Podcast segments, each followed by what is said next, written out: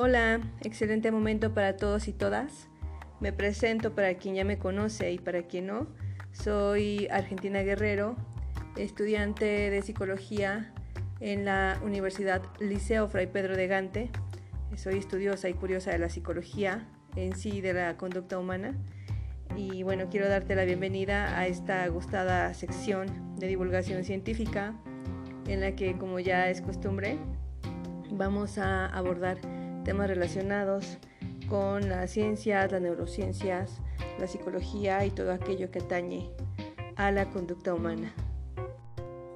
En la entrega de hoy vamos a abordar un tema que pues no tenemos por qué decirlo, sencillamente en sí es sumamente interesante y se trata de las teorías de la personalidad. Para entender este tema es importante entender el significado de la palabra personalidad y bueno, etimológicamente proviene del latín en el que eh, esta palabra personalidad eh, proviene de personalitas cuya deconstrucción está pautada, eh, expresado en dos, digamos, componentes. El verbo personare, que se divide en per y se interpreta como a través de, y sonare, que remite a la palabra sonar. Y bueno, pues esto nos hace referencia a las voces y los sonidos, en este caso al respecto del uso de una máscara en la personificación de un papel en una obra, porque para los griegos una máscara era un elemento importante en el teatro, porque los actores se colocaban máscaras con distintas muecas en el rostro para mostrar un estado de ánimo y también al mismo tiempo este elemento servía para amplificar la voz en el escenario. Entonces entendemos a la personalidad como esta máscara, como este personaje que nosotros estamos representando en esta puesta en escena llamada vida. Eh, también los romanos posteriormente lo denominaron al individuo como persona. Ya conforme fue transcurriendo el tiempo, la psicología se dedicó a diferenciar los distintos tipos de persona y se fue articulando una teoría de la personalidad. Pero en psicología, ¿qué es la personalidad? Bueno, pues tenemos diferentes definiciones, pero todas van encaminadas a lo mismo, a esta estructura dinámica que tiene un individuo. Y bueno, que esta estructura está referida por aspectos psicológicos, aspectos conductuales, emocionales y sociales que se van desarrollando a partir de, la interacción del ambiente más la biología. En este sentido, cuando decimos que estamos hablando de la interacción del ambiente, nos referimos a el carácter de la persona. Y cuando hablamos de que el ambiente más la sumatoria de la biología, al referirnos a la biología, nos estamos refiriendo al temperamento, que es esta eh, parte inevitable que bueno, está constituida pues, por la herencia.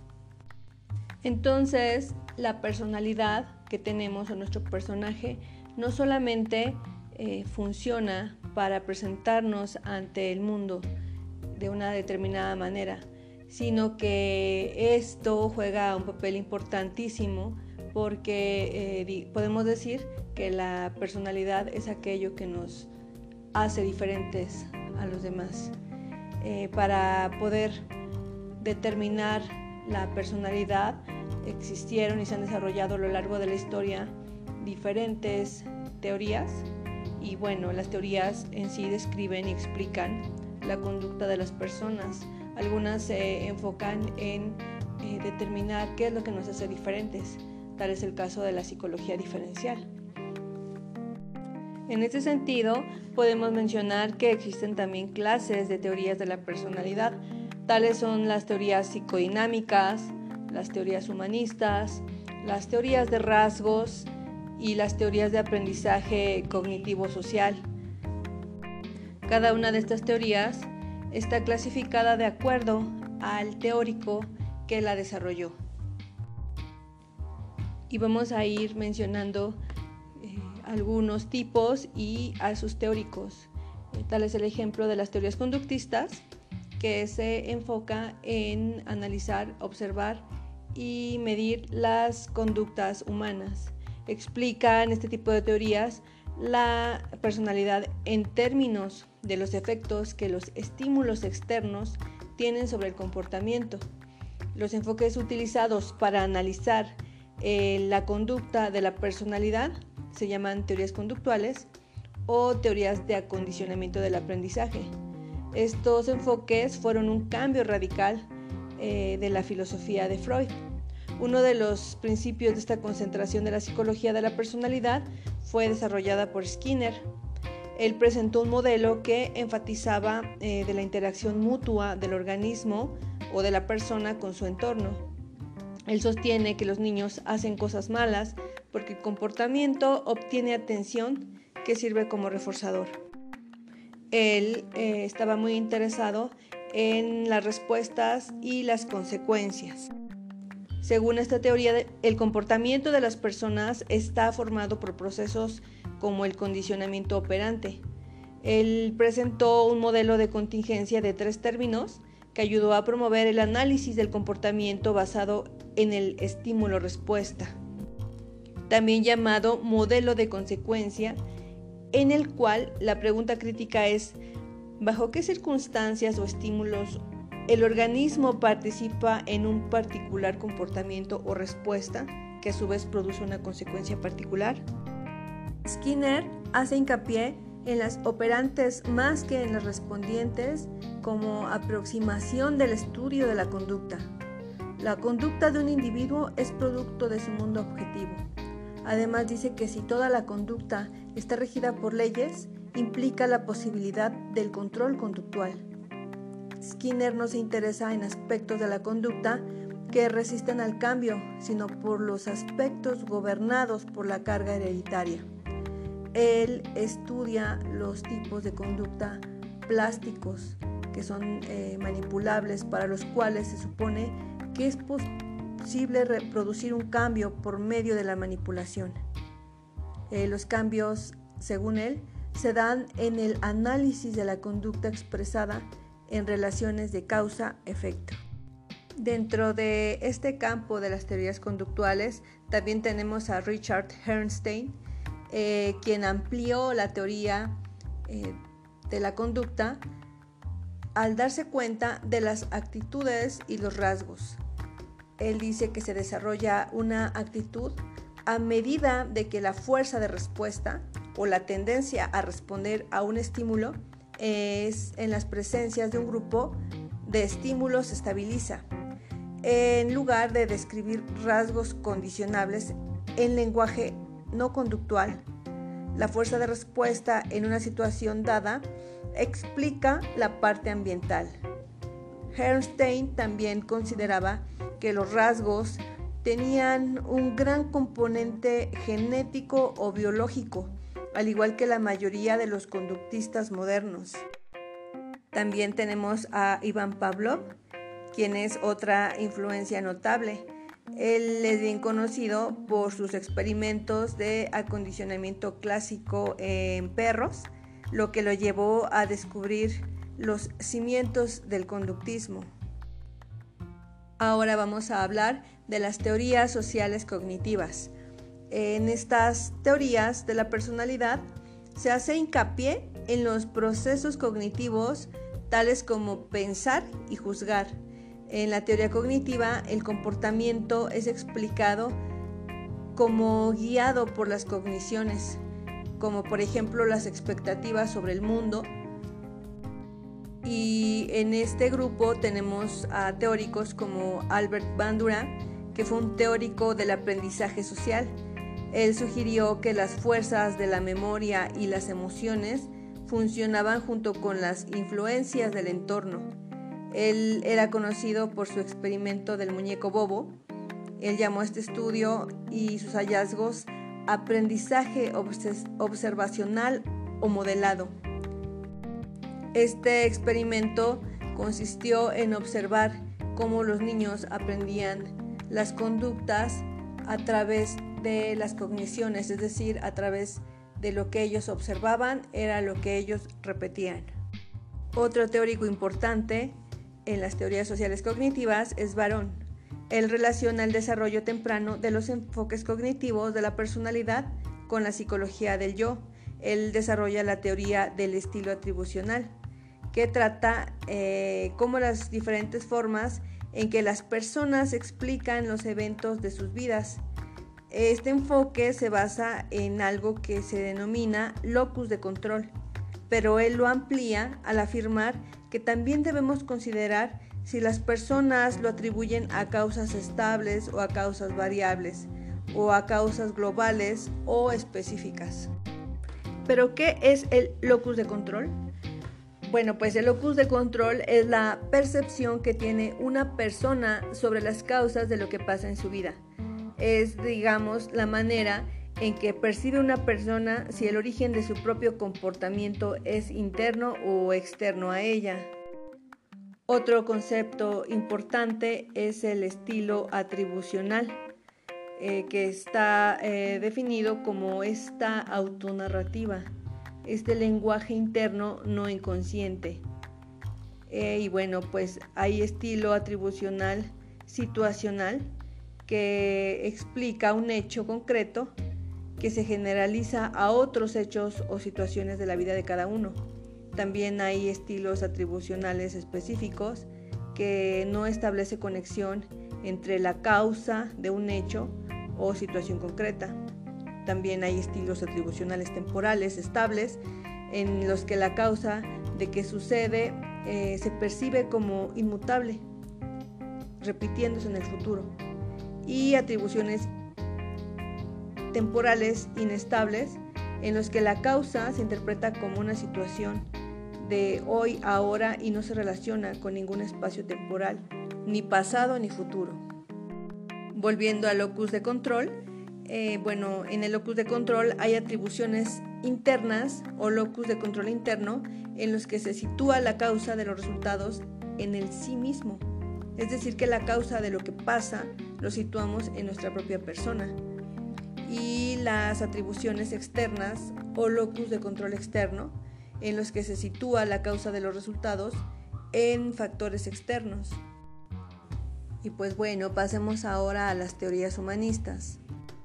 La psicología humanista enfatiza que las personas tienen libre albedrío y que esto juega un papel activo en la determinación de cómo se comportan. La psicología humanista se centra en las experiencias subjetivas de las personas en oposición a los factores forzados y definitivos que determinan el comportamiento. Es importante destacar a teóricos como Maslow, quien estudió lo que llamaba personas autorrealizadas. Eran aquellos que estaban satisfaciéndose a sí mismos y haciendo lo mejor que son capaces de hacer.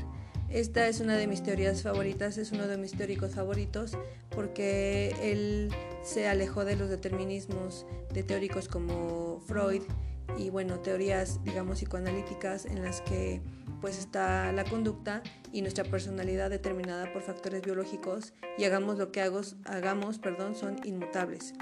Él, por el contrario, él otorga una fuerza eh, muy, muy bella a la capacidad humana de poder transformarse a sí misma. Eh, bueno, eh, son estas personas que están interesados en su crecimiento, se mueven hacia puntos de vista autoactivos como el crecimiento, la felicidad, la satisfacción. Eh, para él, muchas de estas personas demuestran una tendencia en las dimensiones de sus personalidades. Él dice que este yo progresivo seguirá siendo el centro del mundo de esta persona en constante cambio. Un mundo que ayudará a moldear el yo, pero no necesariamente eh, lo confina. El yo tiene una oportunidad de maduración en función de sus encuentros con este mundo. Él hablaba de experiencias pico, digamos que eran experiencias muy fuertes que podían llegar a sacudir a la persona y esto funcionaría como una manera de eh, crecimiento personal. Para él las características de los autorreguladores eh, incluyen cuatro dimensiones clave. Una de ellas es la conciencia, en la que mantienen disfrute constante y asombro de la vida. Es una teoría muy espiritual Estas personas a menudo experimentaron una experiencia máxima, eh, que fue una intensificación de cualquier experiencia en la medida en que hay una pérdida o trascendencia de su yo. Esta experiencia máxima es aquella en la que el individuo percibe una expansión de sí mismo y detecta una unidad y sentido en la vida. Eh, la concentración intensa en una actividad en la que uno está involucrado, como ya sea correr un maratón, eh, también puede ser una experiencia máxima. El segundo punto o la segunda dimensión clave para eh, que la persona se autorregule es la realidad y el problema centrado. Dice que estas personas tienen una tendencia a preocuparse por los problemas en sus alrededores. El tercer punto o la tercera dimensión clave es la aceptación y la espontaneidad. Es decir, que el individuo acepta el entorno y lo que no puede cambiar.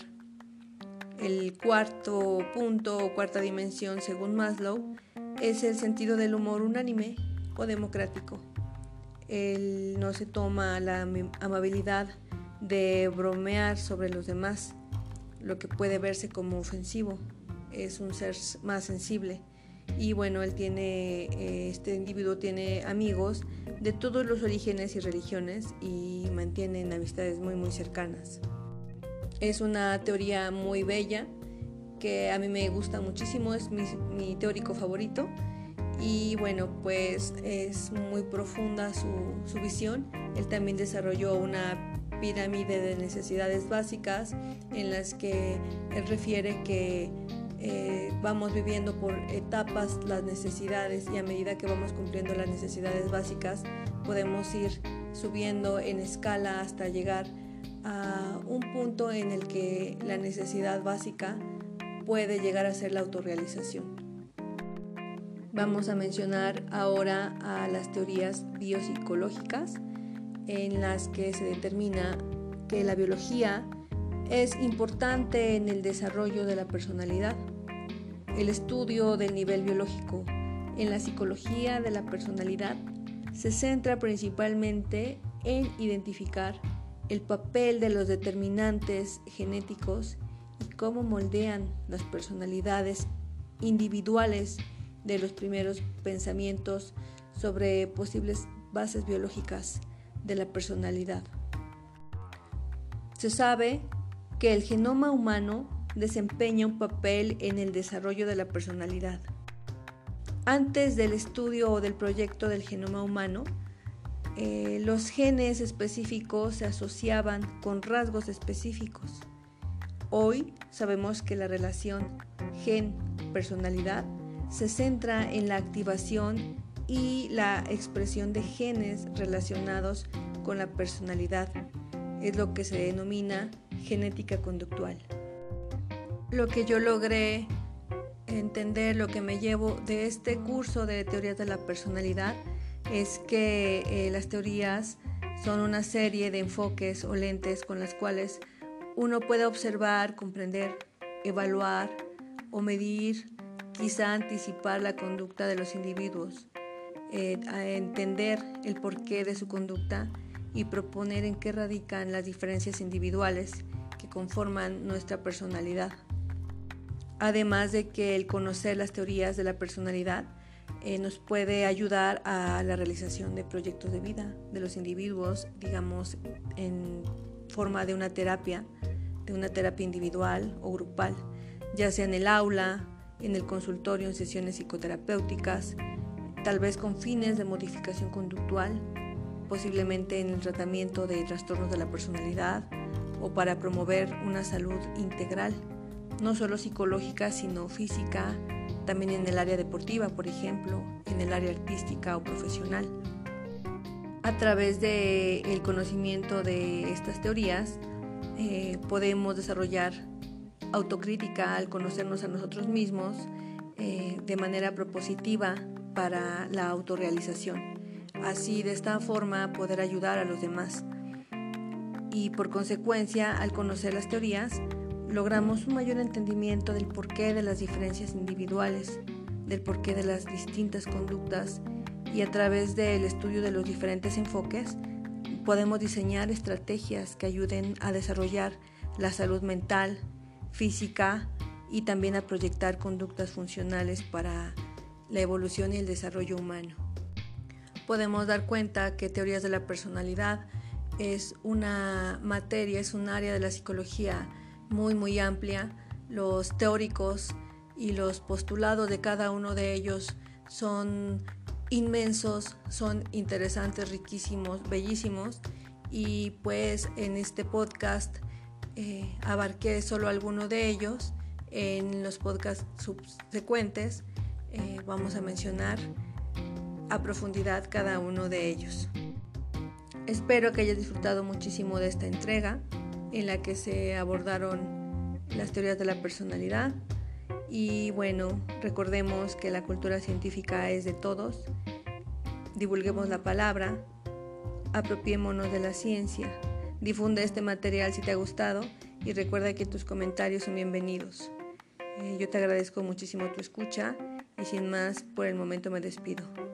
Hasta la próxima entrega.